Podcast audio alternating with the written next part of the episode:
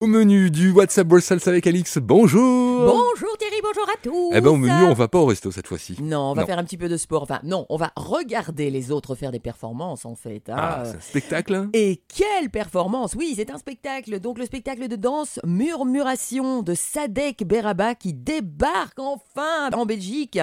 Alors, comme vous le savez, donc c'est ce que j'expliquais. Donc ce sont tous, je suis sûre que tout le monde a déjà vu ça sur YouTube. En fait, ce sont tous ces jeunes qui sont assis euh, en rang d'oignons comme ça les uns derrière les autres et ils font des formes géométriques ou des mots rien qu'avec le, le- le- leurs avant-bras, tu vois, Ouais. euh, ils plient dans tous les sens. Enfin bon, bref. Très TikTokable. Je ne Exactement. sais pas si ça se dit. TikTok Ça peut évidemment. inspirer, toi, ouais. Voilà. Mm.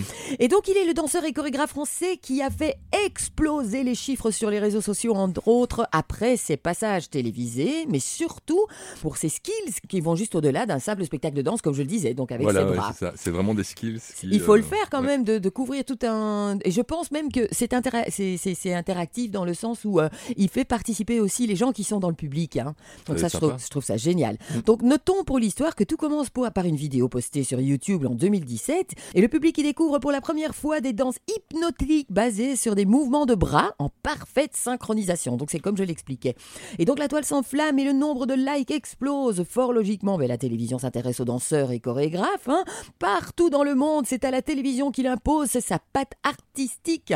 Des événements aussi prestigieux que les Grammys Awards, quand même, c'est pas rien. Mhm. Les victoires de la musique ou les JO de Paris 2024. Donc on va le voir aux JO. un peu, ouais. Voilà, on attend juste un peu. Euh, voilà, Madame Hidalgo, si elle sera prête aussi. Mais Elle a dit qu'elle nagerait dans, dans la scène, ça je veux voir aussi. Franchement, elle sera toute verte après en sortant de là, mais bon, on verra bien.